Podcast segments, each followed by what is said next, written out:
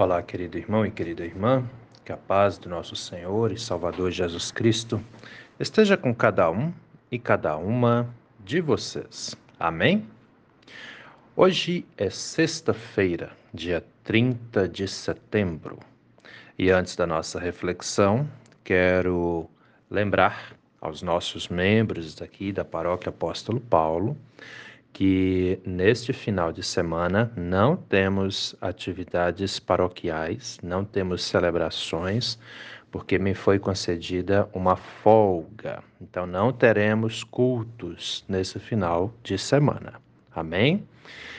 Porém, quero também lembrá-los que no domingo é dia de eleição, né? Que o Senhor nosso Deus conceda sabedoria, discernimento a todos aqueles, todas aquelas que vão estar votando nesse domingo, de modo que nós possamos escolher aqueles que vão governar é, aos olhos de Deus, segundo o desígnio de Deus, né?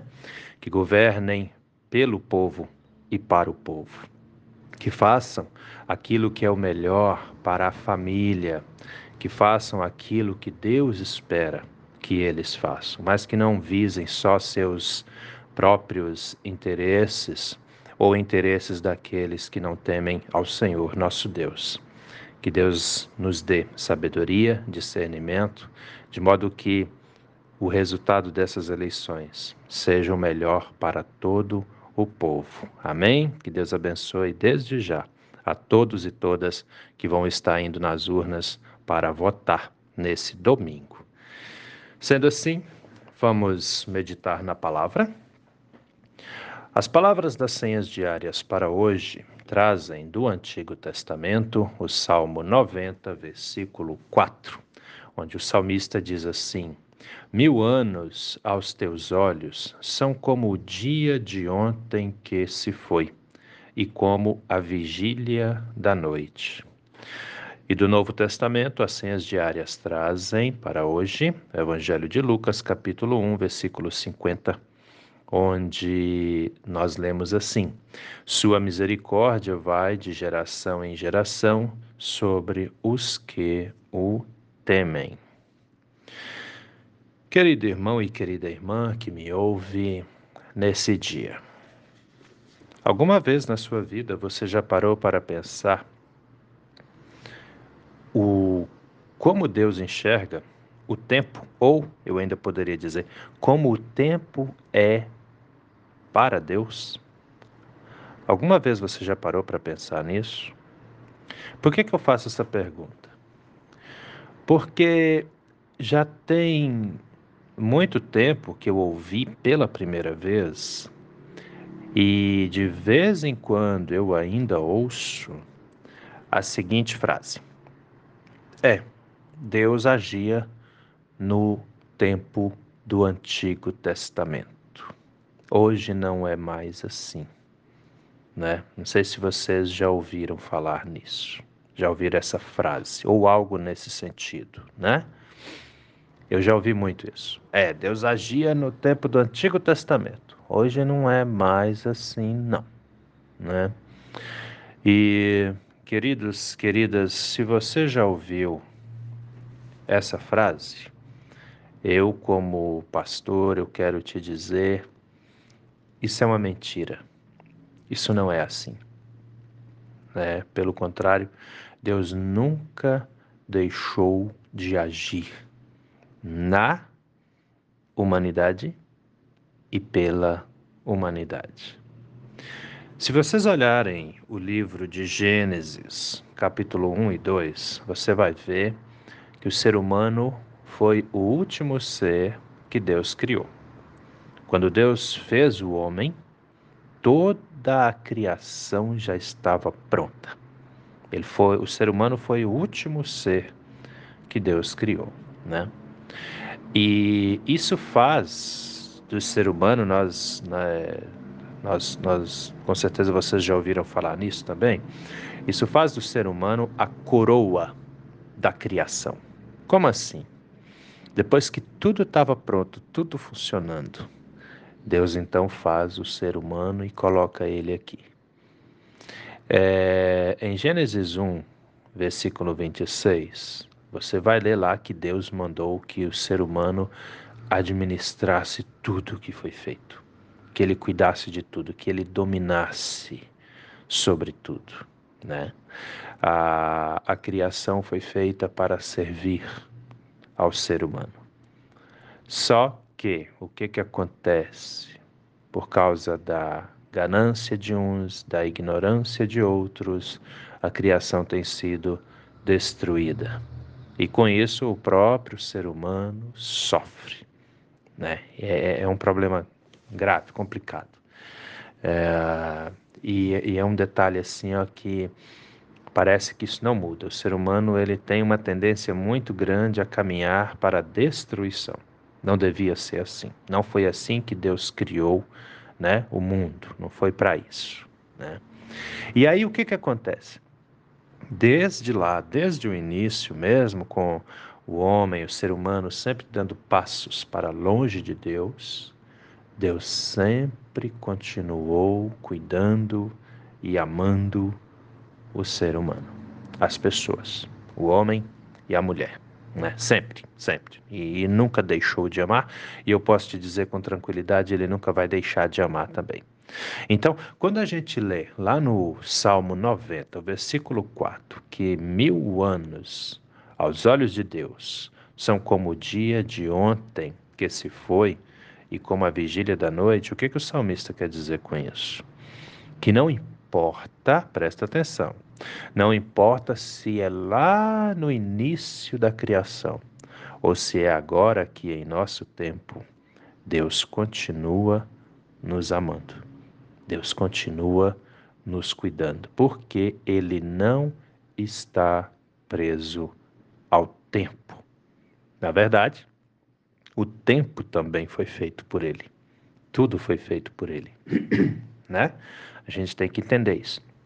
Então, pessoal de mais idade aí que me ouve, né? Tem gente, eh, eu mesmo já falei várias vezes isso. Tem gente que fala aquela frase assim: "Ah, quando eu era criança, há muito tempo atrás, isso era assim, isso era assado, né?" Então, com Deus não tem disso. Mil anos atrás foi como ontem, entende? É assim. É, é, é impressionante a gente parar para pensar um pouquinho nisso, mas isso mostra o quê? O amor de Deus não muda, porque Deus não muda. Nós precisamos entender isso, né? Então, mesmo que no mundo tenha tanta ganância, tenha tanta coisa errada, tenha tanto sofrimento, né? Muitas vezes governantes sobem no poder, mas não governam o povo, não, aliás, perdão, não governam para o povo e pelo povo, governam o povo mesmo, né? Como se se o povo estivesse aí para ser, é, como é que eu posso colocar isso? simples objeto, né, para servir aos governantes, quando na verdade deveria ter paz, harmonia, tranquilidade, alegria, fartura, né? Não devia ter pobreza, não devia ter sofrimento. Isso não só aqui no Brasil, mas no mundo inteiro.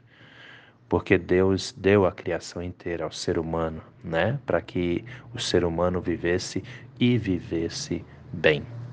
Ou seja, o amor de Deus continua aí. Se tem tanto sofrimento, é porque as pessoas se afastam dele. Né?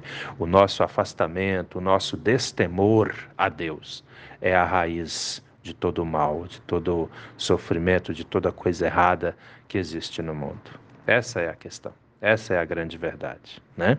E aí vem o evangelista Lucas, lá no seu evangelho, no capítulo 1, versículo 50, que vai falar justamente da misericórdia de Deus, né? desse amor, desse cuidado que Deus tem conosco, onde ele diz: A sua misericórdia vai de geração em geração sobre os que o temem.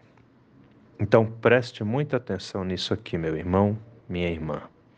Mesmo que você, eu, nós enfrentemos dificuldades, mesmo que as coisas estão difíceis, estejam difíceis, complicadas, mesmo que estejamos doentes, mesmo que tenhamos uma enfermidade grave, complicada, né?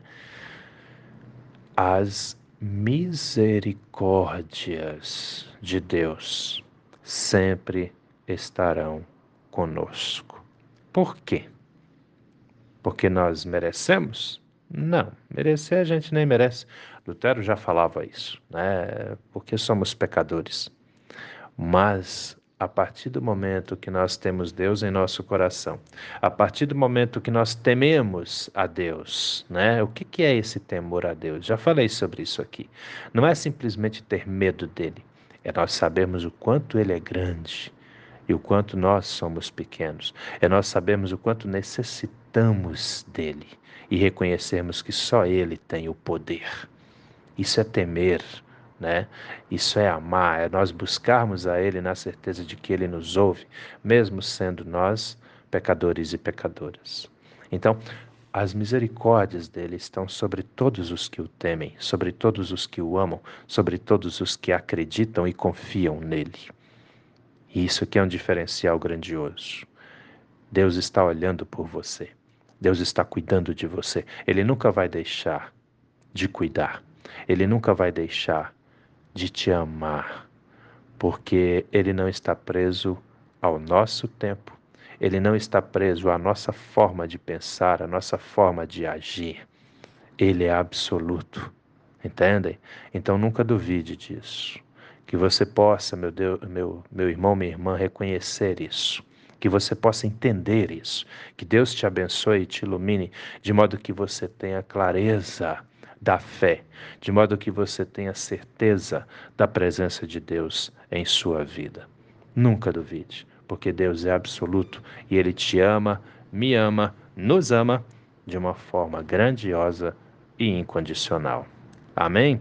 Pensa nisso com carinho, meu irmão. Pensa nisso com carinho, minha irmã, porque essa palavra é para mim, é para você, é para todos nós. Vamos orar? Deus eterno e todo-poderoso, muito obrigado, Senhor, por mais esse dia de vida que recebemos das tuas mãos. Obrigado pela noite que passou em que pudemos descansar, protegidos, protegidas pelo Senhor. Obrigado, Pai amado, por tudo que o Senhor tem feito em nossas vidas, pela sua misericórdia infinita sobre a criação, sobre o ser humano, sobre todos e todas nós. Meu Deus, nos abençoe, nos dê discernimento, nos dê, meu Deus, entendimento para que possamos sempre reconhecer a sua presença em nossas vidas. Abençoa, Senhor, os nossos eleitores que vão estar nas urnas nesse domingo, de modo que a luz do seu Espírito Santo esteja sobre todos e todas nós, a fim de escolhermos aqueles que de fato e verdade vão governar de acordo com a sua palavra, de acordo com a sua vontade, de acordo com o seu projeto, ó Senhor, para os brasileiros. Nos guarde, nos proteja, nos livre de todos os males, de todas as tentações, e de todos os perigos também. Entra, meu Deus, em nossa casa, habite em nossa família, que cada membro de nossas famílias, os pais, as mães, filhos, filhas, os idosos, as idosas, que cada membro de nossas famílias sinta também a sua presença grandiosa e gloriosa de Pai. Fique conosco hoje e a cada novo dia. É em nome do nosso Senhor e Salvador Jesus Cristo que te pedimos e desde já também te agradecemos, pois temos a plena certeza de que o Senhor ouve as nossas orações e atende os nossos pedidos também. Em nome de Jesus. Amém, Senhor. E antes da benção, quero lembrar então que amanhã não temos é, a nossa meditação aqui das senhas diárias. Amém? Nós vamos voltar a nos falar é, na terça-feira e na segunda-feira a mensagem será, como já de costume, trazida pelos nossos jovens, né? Os jovens da GEPAP, que é a Juventude Evangélica Paróquia Apóstolo Paulo. Sendo assim, que a bênção do Deus Eterno e Todo-Poderoso, Pai, Filho e Espírito Santo, venha sobre você e permaneça com você, hoje, a cada novo dia de sua vida, em nome do nosso Senhor e Salvador Jesus Cristo. Amém. E até a próxima.